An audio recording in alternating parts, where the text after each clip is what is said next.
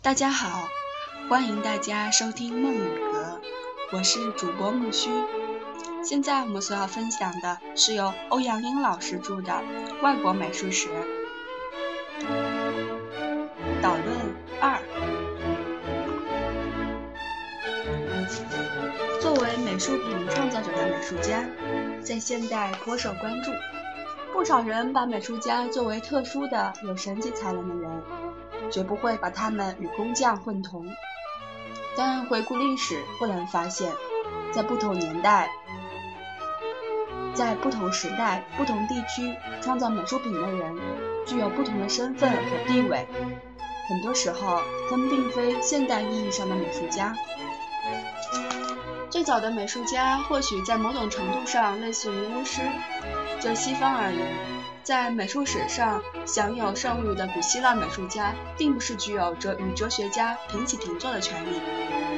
赏识他们才能和技艺的古代古古希腊人，还是把他们看成靠手艺创作的工匠。古罗马的美术家命运也大体相似，古人重视的技艺中并无美术的位置。从事美术创作的人怎样有这样的地位？创造了辉煌的拜占庭镶嵌画、罗马式雕塑和哥特式彩色玻璃的人，全是实实在在的工匠，身份和地位与众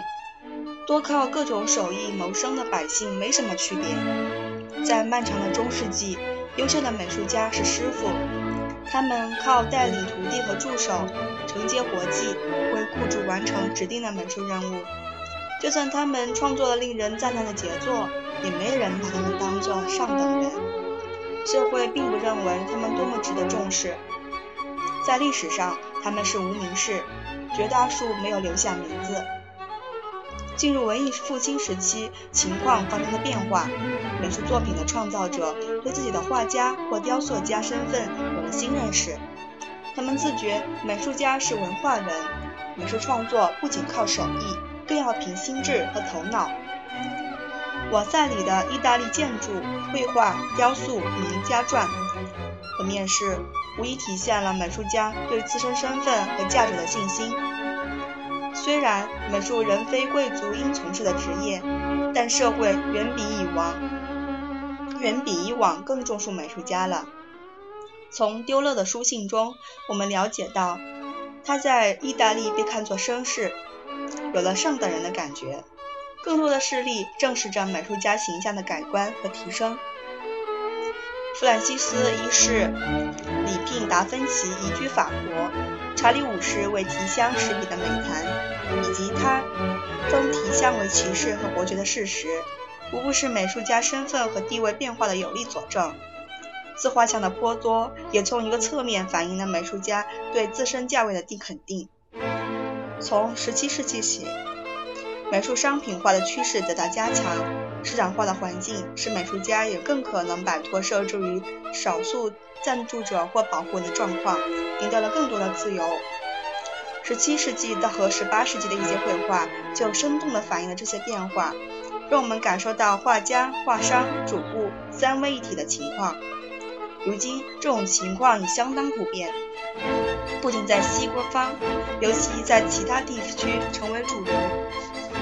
到了十九世纪，美术家的身份、地位和状况日趋与今日相似，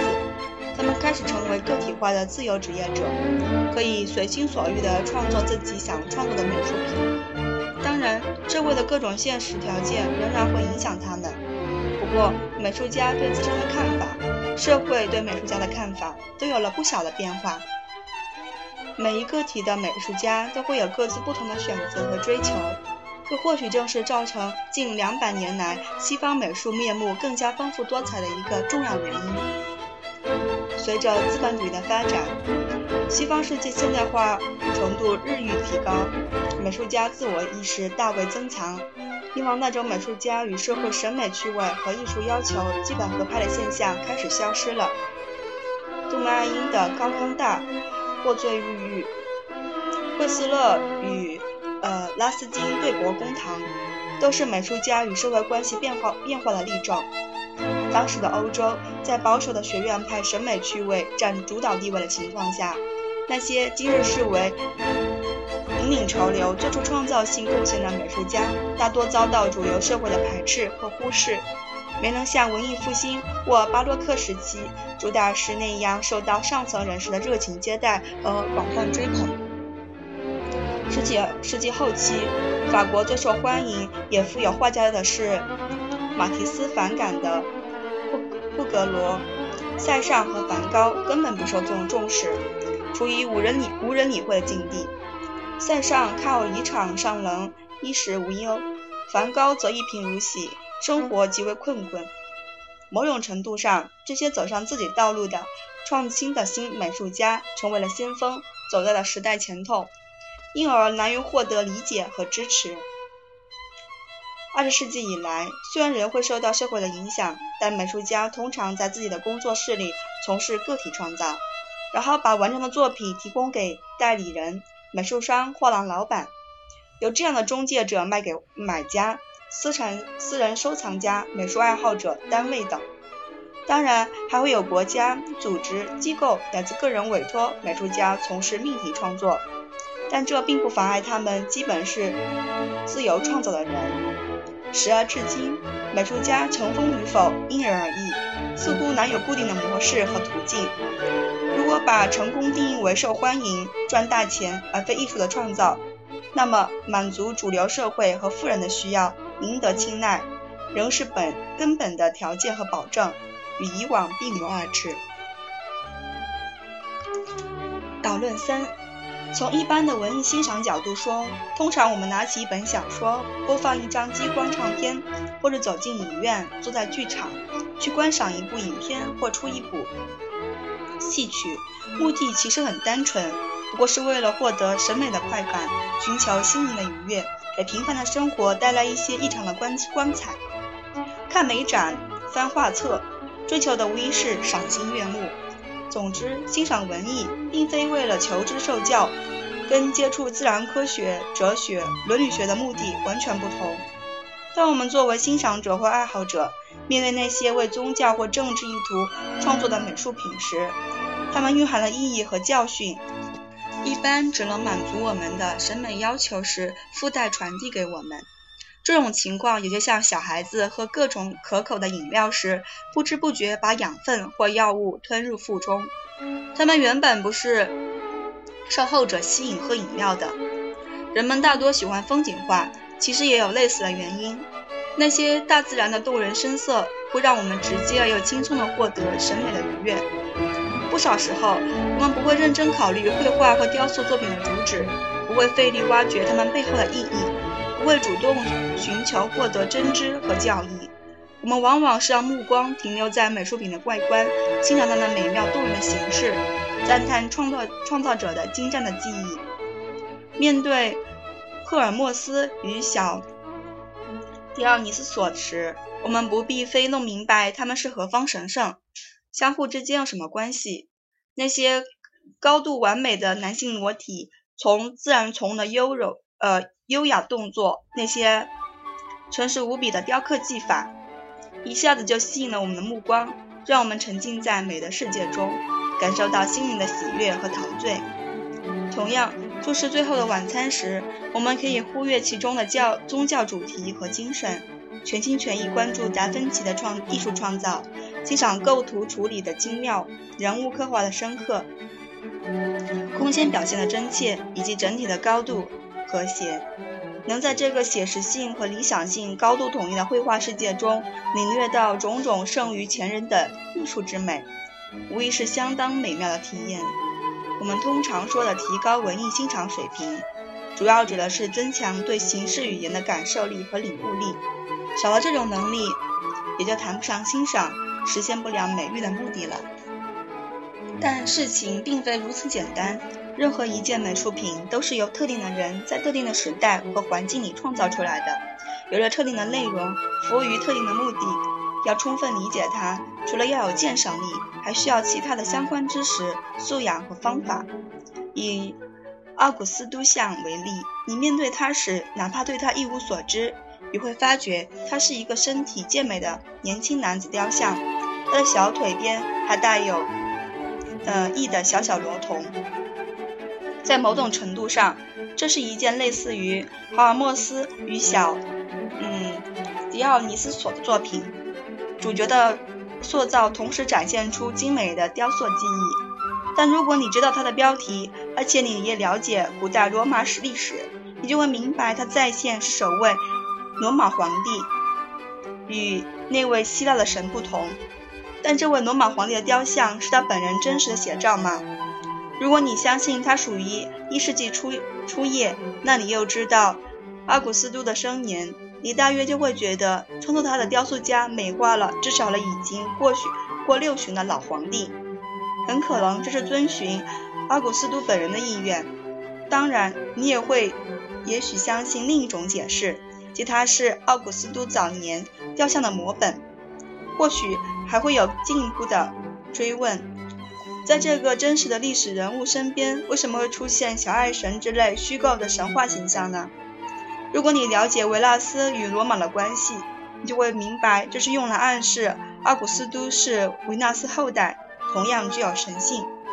这样的处理是奉旨行事，至少也要得到皇帝本人的默许，否则他还能留存下来吗？这尊雕像绝非这位至尊如实的写照，理想化无疑是它的重要特征。除了这些内容方面的因素，它在构图和人物塑造上一无一榜，嗯，纯人独创的嘛？如果你熟悉深受罗马人推崇的古希腊雕塑，也了解罗马共和国时期的雕塑，也就不难领略到，奥古斯都像既效仿了波利克里斯托的持矛者，也借鉴了共和国时期的演说家，其间艺术传承关系显然存在。上述情况对美术爱好美术的人和学习美术的人来说，会随着日益广泛深入的接触美术出现在脑海。他们心中会萌生出更全面、更充分理解美术及其发展历程的意愿，包括阅读美术史在内的相关著作，就成为了理所当然之事。导论三：美术史写作通常涉及的是绘绘画、广义的雕塑和建筑这三大门类。近十几年来，随着新创作形态的出现，以及视觉艺术、视觉文化研究的兴盛，美术或美术史向更多的越界行为和混杂表现敞开了大门。如多媒体艺术等，就堂而皇之的进入了美术或美术史的殿堂。就这本书的时间下限而言，并没有涉及及后及后现代以来的情况，论述的对象仍是限制在历史悠久的绘画、雕塑和建筑领域。一般意义上的工艺美术及实用艺术、实用美术根本也没有涉及，就连西方美术史家纳入画图中的摄影，也留给专门的摄影史了。绘画、雕塑和建筑比文字还早，是人类创造力最初的辉煌体现。从诞生以来，它们始终伴随着人类，成为人类发展历程中不可或缺的因素。除了这些被称为美术的东西，人类作为创造者的形象就会减色，人类的生活品质也要降低。绘画或者有一些西方美术史称为的图画，是二维的平面性图像。除了壁画、油画、版画、素描，广义上也涵盖了平画、镶嵌画、彩色玻璃窗画、壁挂及其摄影。在美术中，可以说它的历史最悠久。表现手段和使用材料也最多样，三言两语难以说清楚。从旧石器时代至今，它一直在发展，在变化，呈现出极其丰富多彩的面目。雕塑是三维的立体性形象，主要分为圆雕和浮雕这两类。低浮雕近于绘画，但仍具有一定的三维因素。原始人创作的维伦多夫的维纳斯和嗯。嗯，洛塞尔的维纳斯分别代表着两类，前者属于圆雕，后者属于浮雕。就创作方法而言，雕塑有两种历史悠久的基本方法：一为雕，一为塑。以石材或木材创作的雕塑，运用雕的方法，也就直接扫掉材料上多余的部分，让隐藏在其间的形象显现出来。两河流域的古古代亚历像是石雕，古埃及的卡佩尔像是木雕。用泥巴或青铜之类材料创作的雕塑，要靠塑的方法，也就是把泥巴一点点的堆积在一起，塑造或成塑造成草稿，然后将其烧制成陶或瓷的作品，或者是经过种种工序把草稿翻铸为青铜的作品。本书涉及的绝大部分雕塑作品都是运用这两种基本方法创作的。与绘画和雕塑相比，建筑更具有实用性。它是人类生活和活动的重要场所。从规模上来说，建筑远胜于绘画和雕塑。建筑师无法凭一己之力完成它，必须靠群群体合作。就用途而言，建筑可分为公共建筑和私人建筑。前者如帕德龙神庙和巴黎歌剧院，后者如银婚宅或和落水庄。能进入美术史的建筑大多属于公共建筑。建筑形态五花八门，但最基本的建结构方式不外梁柱和拱券。不同时代、不同地区的建筑师以它们为据，构造出无数精彩纷呈的建筑物。建筑用材中，砖、木、石使用最为广泛，历史也最为悠久。钢铁之类的材料是近晚近才出现的。地域和传统，再加上科学技技术的发展。共同影响着建筑手法和材料的选择。纵观西方美术史写作，忽然发现他们经历了不同的历史阶段，有过呃各具特色的试点和方式。老普林尼在《博物志》中对古希腊美术家片段的描述，还算不上严格的美术史写作。附带提一下谢赫的《古画品录》。张彦远的历代名画记都出现在西方美术史写作沉寂的岁月。看起来，我们这个古民族古代的美术史写作确实有值得赞美的地方。经历了漫长的岁月，意大利美术家兼美术史家瓦萨里在16世纪中叶推出了鸿篇巨作《意大利建筑、绘画、雕塑名家传》，以生动的传记体制描述了意大利。美术跨越了三个世纪的人生般的发展历程，从形式、风格诸方面对美术家及其作品做出了细微的评析。正期文艺复兴大师米开朗基罗成为他的顶礼膜拜的偶像。瓦萨里揭示美术演变规律、确定美术评价标准的努力，在历史上产生了深远影响，称其为西方美术史写作的创始人，应该说是恰如其分。这些瓦萨里对西方美术史写作出重要贡献的，首推德国人曼克尔曼、温尔克曼。18世纪中叶，他在《古代美术史》一书中明确提出从史的角度全方面考察美术的方式。温尔克曼高度的赞扬古代希腊艺术，这种态度一如瓦萨里对意大利盛行的文艺复兴美术推崇。在西方世界进一步强化了古典美术至高无上的地位，有助于古典风范的流行。进入二十世纪，美术史写作更为丰富多彩，在许多方面获得了有价值的新成果。瑞士美术家沃尔夫林从美术主体本体出发，借助五对简洁的概念，对文艺复兴风格和巴洛克风格做出了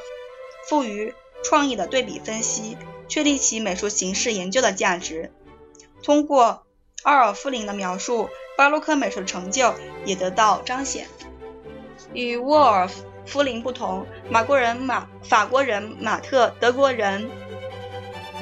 班诺夫斯基对美术题材和美术内容内涵的研究进行了意义重大的开拓，使图像志和图像学在探在。探讨中世纪美术和西方文艺复兴美术等方面获得了显著成效，美术史写作的视野和方法由此更加开阔和多样，为后继者提供了更多的启示和选择。由于美术现象本身极为丰富和复杂，与人类社会诸多方面有着千丝万缕的联系，不同的美术史家往往会根据自身的兴趣和条件，从不同角度研究美术，做出不同的阐释。二十世纪的美术史写作，除了前述美术家的探索，还涉及心理学、马克思主义、女性主义、符号学、结构主义等。历来的美术史研究大体可分为两类，一类是内在研究，一类是外在研究。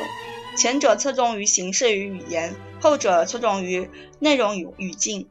前者主要是关注美术的形式、风格、艺术技巧、作品简介鉴定等，这些往往也有美术家、鉴赏家等十分关注的问题，在形成的美术品美感上起了重要作用。